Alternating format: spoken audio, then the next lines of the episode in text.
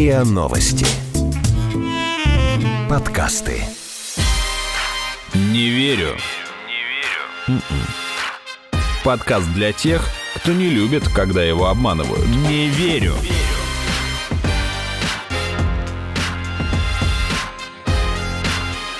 Не верю. Здравствуйте, это подкаст «Не верю», его ведущие Наташа Шашина и Игорь Кривицкий. Это подкаст для тех, кто не любит, когда его обманывают. Здесь мы разбираем фейковые и не только новости, пытаемся понять, чему стоит верить, и вместе с экспертами ищем, кому было выгодно запустить фейк. И сегодня с нами руководитель редакции «Р Спорт» Александр Калмыков. Саша. Здравствуйте, здравствуйте, давно не слышался, соскучился по вам. Не уверен, что вы по мне, конечно. Саша. Правит миром, да. Спасибо, Игорь. А это будет сегодня. Но вначале мы тебя попросим пройти наш небольшой блиц-опрос, ответить, в какие новости ты мог бы поверить, а в какие нет. Ты готов?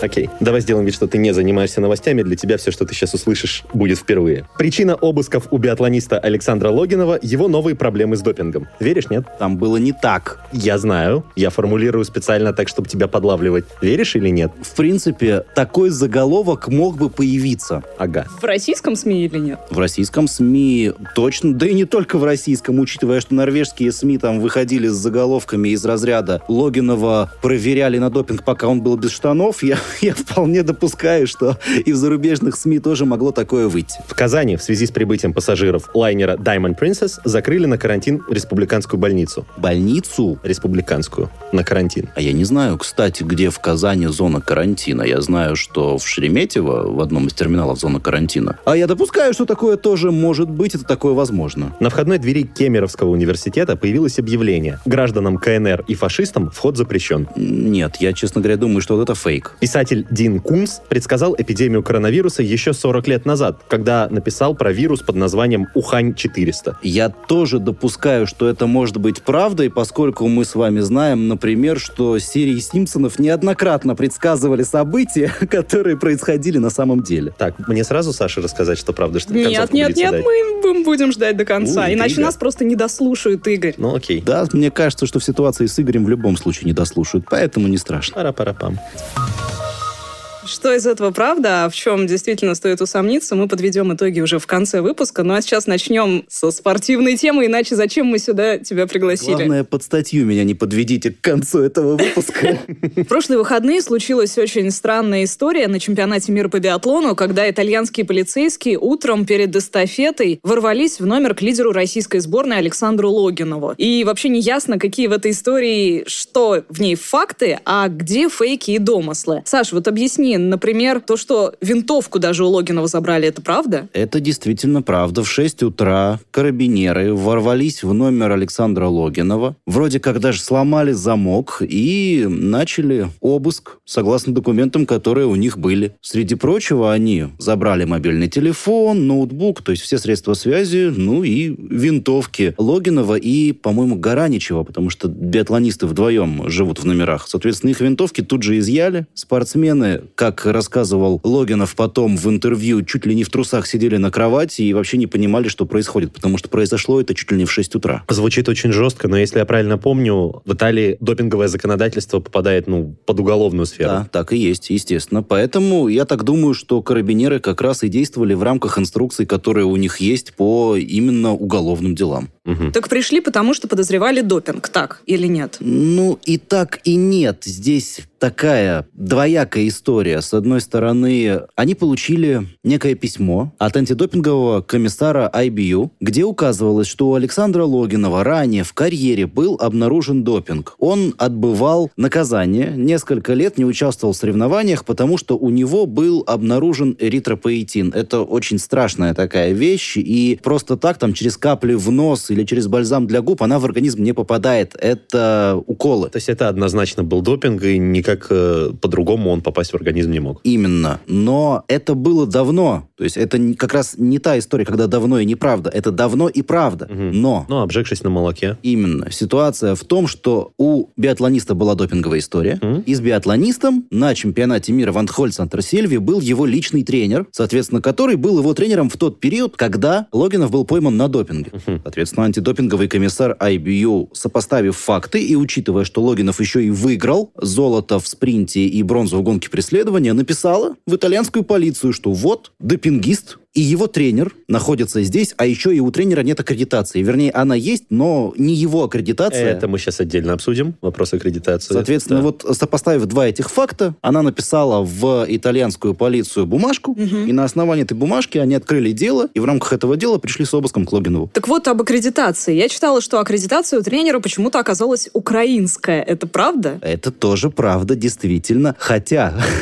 здесь тоже нельзя так однозначно говорить. Ну, то есть факт того, что у Каспировича, у Александра Каспировича, личного тренера Логинова, была украинская аккредитация, подтвержден. Мгм. Правда, сразу же после этого президент э, Украинской Федерации биатлона стал говорить, дескать, там мы не знаем, мы не понимаем, как она к нему попала. На самом деле, конечно, все они знают. Это из разряда «этот человек уволен за несколько дней до инцидента», да?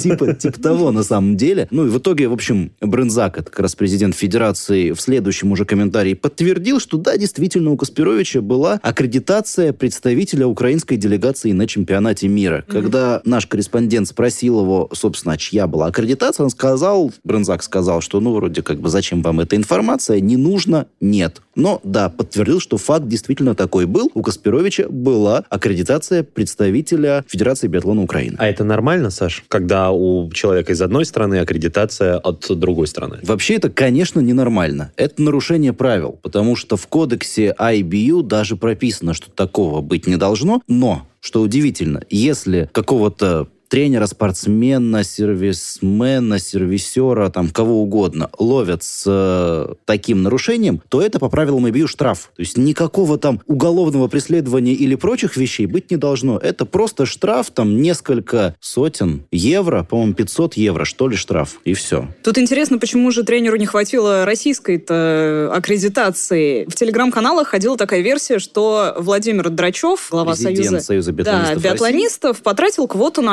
аккредитации для своей семьи. Это, с одной стороны, фейк, с другой стороны, наверное, домысел. Потому что, ну, представьте ситуацию. То есть в любом случае неправда. Это точно неправда. это точно неправда. Я бы склонен называть это домыслом. Не уверен, что это фейк на 100%, потому что все-таки фейк — это заведомо какая-то история, которой нет Изначально ни толики ложная. правды, а здесь некая толика правды все-таки есть. Потому что семья Владимира Петровича Драчева действительно присутствовала в Антхольц Антерсильве на чемпионате мира по биатлону. У детей и у жены Драчева были аккредитации. Так. Соответственно, СМИ стали додумывать. Каспировичу аккредитацию не дали. У семьи Драчева аккредитации есть. Уж не потратил ли президент Союза биатлонистов России квоты на тренеров или на персонал для своей семьи? Впоследствии, соответственно, стали копать, и выяснилось, что аккредитации, по которым семья Драчева оказалась на чемпионате мира, гостевые. У них там даже на А. бейджиках написано «гость президента Федерации». Эта аккредитация тому же самому Каспировичу ничего бы не дала, потому что у каждой аккредитации есть зоны доступа. Так вот, зоны доступа, которые доступны по гостевой аккредитации, это ничто. Это там пресс-центры, это трибуна, это какие-то места общего пользования. То есть доступ к спортсменам по этой аккредитации никто не получает. То есть он даже подойти к Логинову не мог бы, не то Да. что жить с ним в одном номере. Именно так. Мгм. Окей, после всех этих антидопинговых расследований, наказаний и так далее, все-таки как бы дыма без огня нет, и миф на пустом месте не берется. Можно ли подтвердить или опровергнуть сложившееся убеждение о том, что российские спортсмены чуть ли не поголовно сидят на допинге? Ну, вот смотрите, пример Логинова.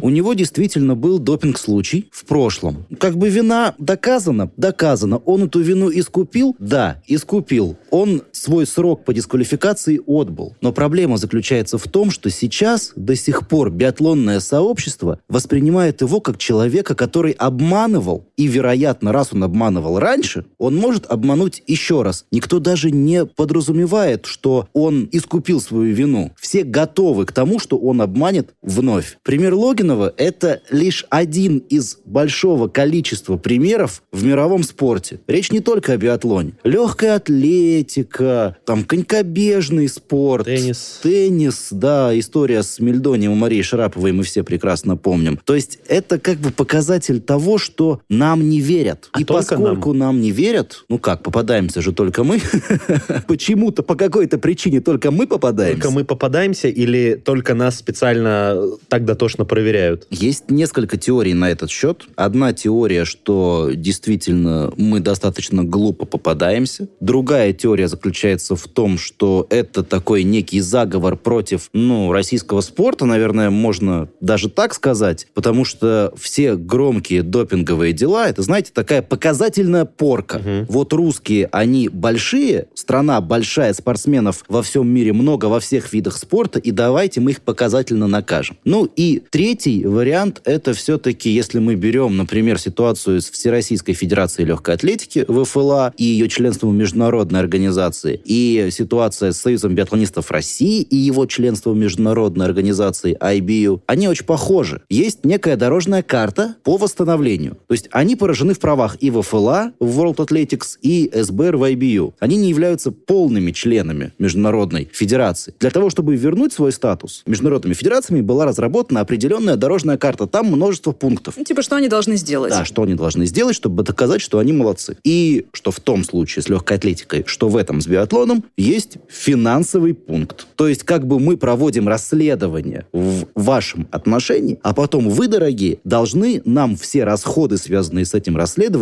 компенсировать. Мгм. А в случае отказа, соответственно, недопуск и исключение из э, членства. Да, в случае отказа вы не будете членами Международной Федерации. Результаты ваших спортсменов, показанные на международных и внутренних турнирах, что крайне важно, не будут учитываться Международной Федерацией, и таким образом вы не сможете попасть на международные турниры. Вот как бы... Суммы там не маленькие, скорее всего. Более того, они растут с каждым днем. Меня набегает, что ли? Происходит какое-то разбирательство. Вот оно идет некоторое время. Каждый день считается, и каждый день эта сумма увеличивается. Не так давно выступало руководство Союза биатлонистов России, и они там какие-то уже астрономические суммы называли, которые натекли по поводу разбирательства с э, IBU, хотя изначально это было там что-то 300 тысяч долларов, что ли, или евро, а сейчас там уже за миллион пошло. Ой-ой-ой-ой-ой. Слушай, а вот вторая версия, которую ты высказал про то, что это заговор с целью как-то дискредитировать, а кроме экономической составляющей... могла- Политическая. Чья? Для кого? Кому и почему это могло бы быть интересно и полезно и выгодно? Ну, я же уже сказал, что Россия это такая большая страна, много спортсменов во всех видах спорта, а мы прекрасно знаем, что если, например, речь идет об Олимпийских играх, это было давно, это еще в 40-е годы прошлого века. Важно было показать, что у тебя есть мускулы, у тебя мышцы, ты силен, причем показать не только гражданам своей страны, но и всему миру. Вот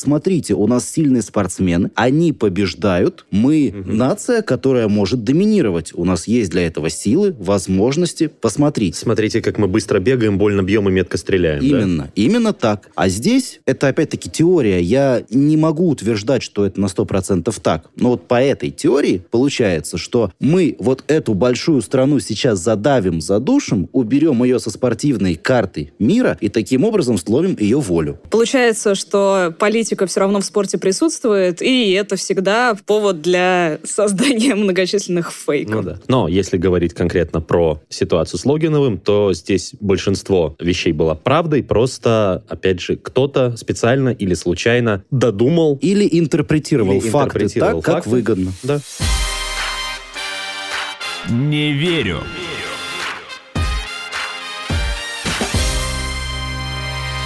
Давайте уже перейдем к нашей любимой теме. Ей, опять коронавирус. Да, ура! Шагает по планете. На днях в Казань доставили пассажиров круизного лайнера Diamond Princess, находившихся на карантине. Какие вы добрые все. Но а. по Это казанским мессенджерам поползли рассылки, например, про то, что республиканскую больницу Татарстана уже закрыли на карантин. Стали получать жители Казани такие сообщения, что коронавирус официально в Казани — это не прикол. Больница на карантине, некий Влад отвез 8 человек в инфекционку, принимают людей в костюмах химзащиты. После каждого пациента обработка машины, всем раздали маски, все на кипише. Так, В э, каждом сообщении Влад фигурирует. Да, в каждом. Это ниточка.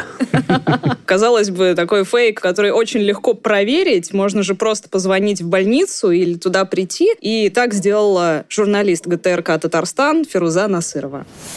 Мы сами были на месте и убедились в том, что действительно больница работает. Это был как раз приемный день, там пациенты были, приводили, но никаких врачей в костюмах спецзащиты мы вообще не видели. Скорая приводила больных, не принимались. Почему этот, как думаете, фейк так легко разошелся? Все-таки в Казань у нас доставили 8 пассажиров с японского лайнера Diamond Princess. И я думаю, что на фоне вот, вот этих слухов и распространения новости о том, что у нас 8 больных зараженных этим коронавирусом, хотя официально это не подтверждено. Я думаю, что на фоне вот этих новостей и запустили вот, вот эту информационную волну.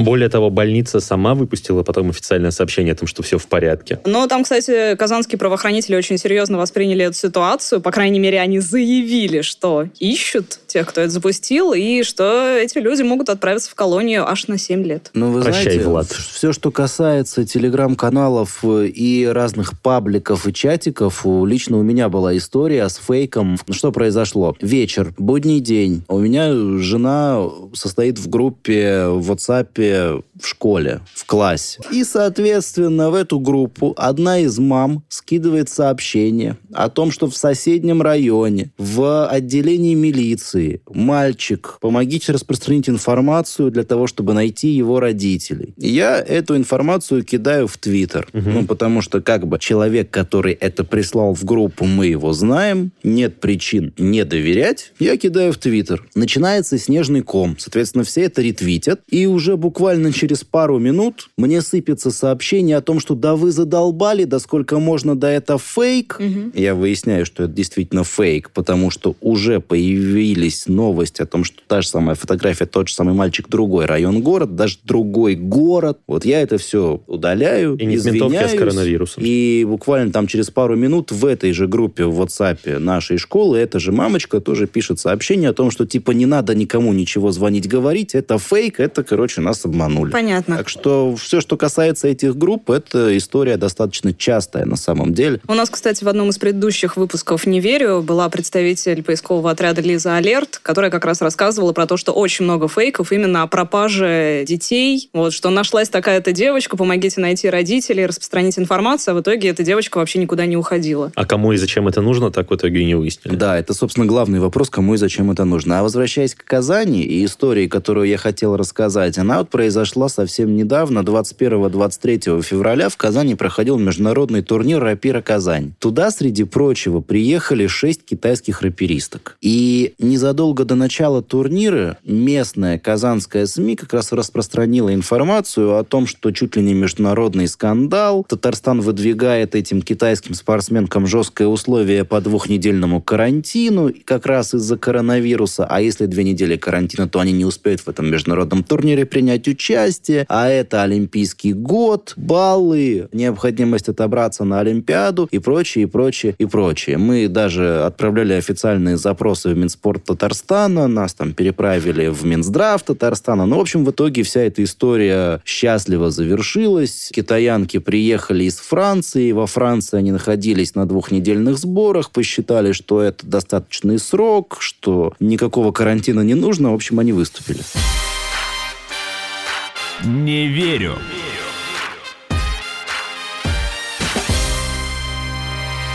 Я устал от коронавируса, поэтому... Лоб пощупай, там ничего испарин нет, не кашляешь, Ну, дай сюда хорошо. свой лоб. Да не мой лоб, свой пощупай, ты же от коронавируса устал. Свой пощупай. Окей. Так вот, на входной двери одного из корпусов Кемеровского государственного университета, КемГУ, якобы появилось объявление, которое гласило, что гражданам КНР и фашистам вход запрещен. Фу, таким быть, я считаю. Мне кажется, это фейк, нет? А ты Ну, послушай. подожди, ты всю интригу уже раскрыл, Саш. В смысле, вы перед началом а, записи подкаста мне у- устроили допрос? Блиц-допрос. Фейк это или не фейк? Я сразу сказал, что это фейк. Ну по- ладно, да, и по на моим самом деле- ощущениям. Скорее всего, ты был прав. Сам университет в любом случае выступил с официальным опровержением, что это фотошоп, и если присмотреться к картинке, то видно, что вон тень от листовки неправильно, слишком вверх далеко уходит. Но как бы люди в соцсетях повелись, э, это был шквал эмоций, там вентилятор захлебнулся, люди писали, как же стыдно, как в городе обсуждают этот фейк, и есть ли, в принципе, версия, откуда он пошел и зачем запущен, нам рассказал житель Кемерово Илья Власов. В Кемерове с большим удивлением восприняли новость о том, что появилось такое объявление на стенах университета. Ну и можно однозначно говорить, что это фейк, причем мнение общественности и администрации университета расходятся. Если в ВУЗе говорят, что это Photoshop, то банальный анализ картинки при помощи интернет-инструментов говорит о том, что это не Photoshop, реально была табличка приклеена какими-то шутниками, но, по всей видимости, она быстро пропала. В самом же ВУЗе от этого открещиваются, а люди с недоумением восприняли такую шутку, потому что каких-то антикитайских настроений нет. В городе вообще не особо обсуждается тема коронавируса, поскольку граждан Китая в принципе не очень много, а те, кто учился в университете, большинство из них даже не смогли вернуться с каникул. Отменили все рейсы как железнодорожные и авиационные, поэтому оставшиеся на родине граждане Китая обучаются в Кемеровском госуниверситете удаленно. И тут коронавирус меня настиг. Да что ж такое-то? Да не, а? ну смотри, вот же он говорит, что в Кемерове никто Окей. особо... Не болеет. Ну, ты знаешь, на самом деле, кстати, вот даже если это и не фотошоп, то такую бумажку приклеить, ну, то есть что, нужен принтер, лист А4 и немножко скотча. Это Ты бы- фотошопер, что ли? Я программист, меня не обманешь. На самом деле, просто это из того же разряда, как я в 10 классе где-то по приколу накануне ЕГЭ по школе пошел и развесил э, фейковые бумажки о том, что, типа, вся 11 параллель не допущена до ЕГЭ из-за слишком низкого среднего балла по предмету, уже не помню, что это было. А, так вот почему ты со справкой школу закончил, а я-то думал. Я справка из дурки, ты эту имеешь в виду? Ты старый фейк-отдел. Вот. Прожженный. Мне было весело просто с этого, понимаешь? Но как бы, естественно, разоблачили быстро. Кто не нашли? Не верю.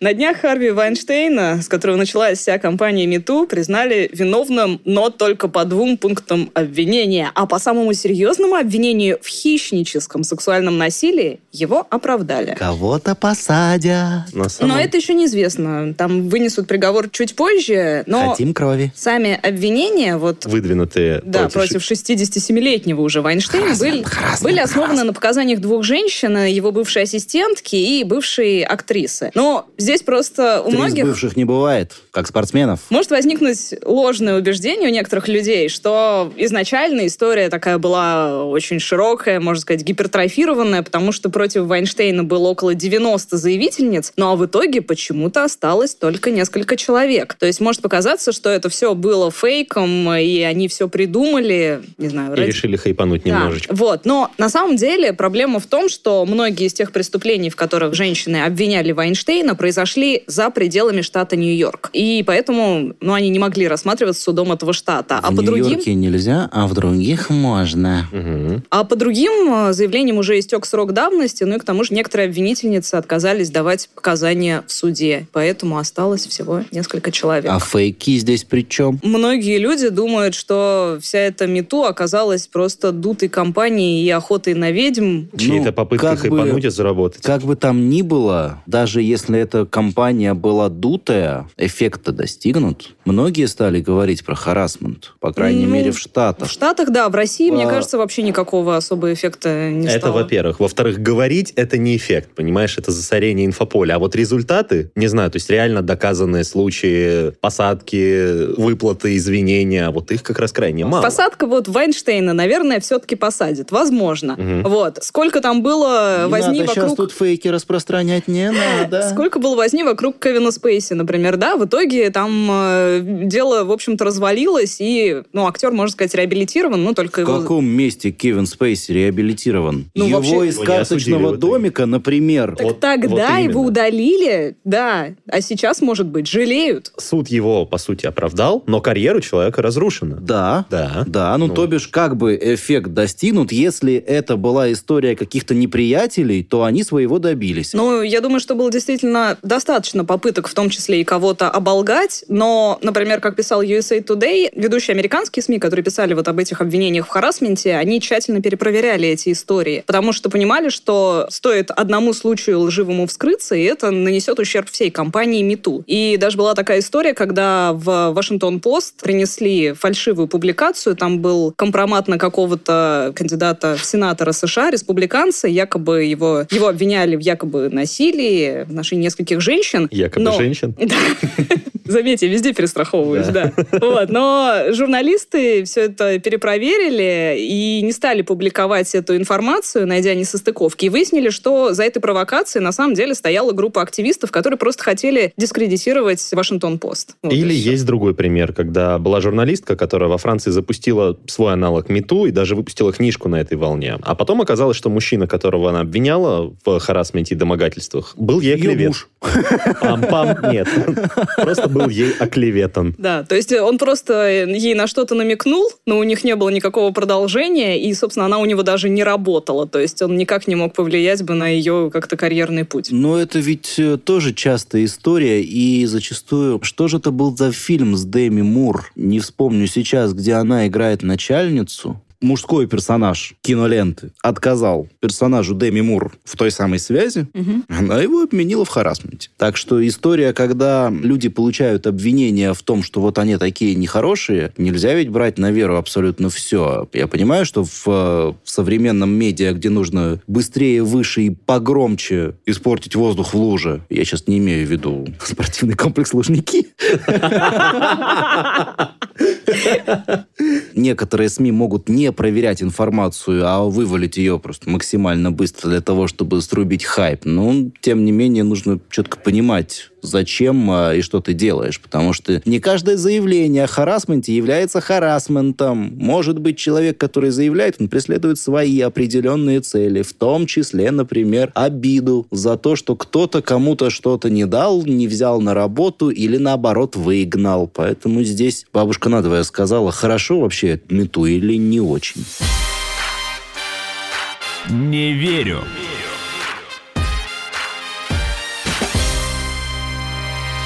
Ну и в конце нашего выпуска подведем итоги Блица. Игорь, давай. Жги. Жгу.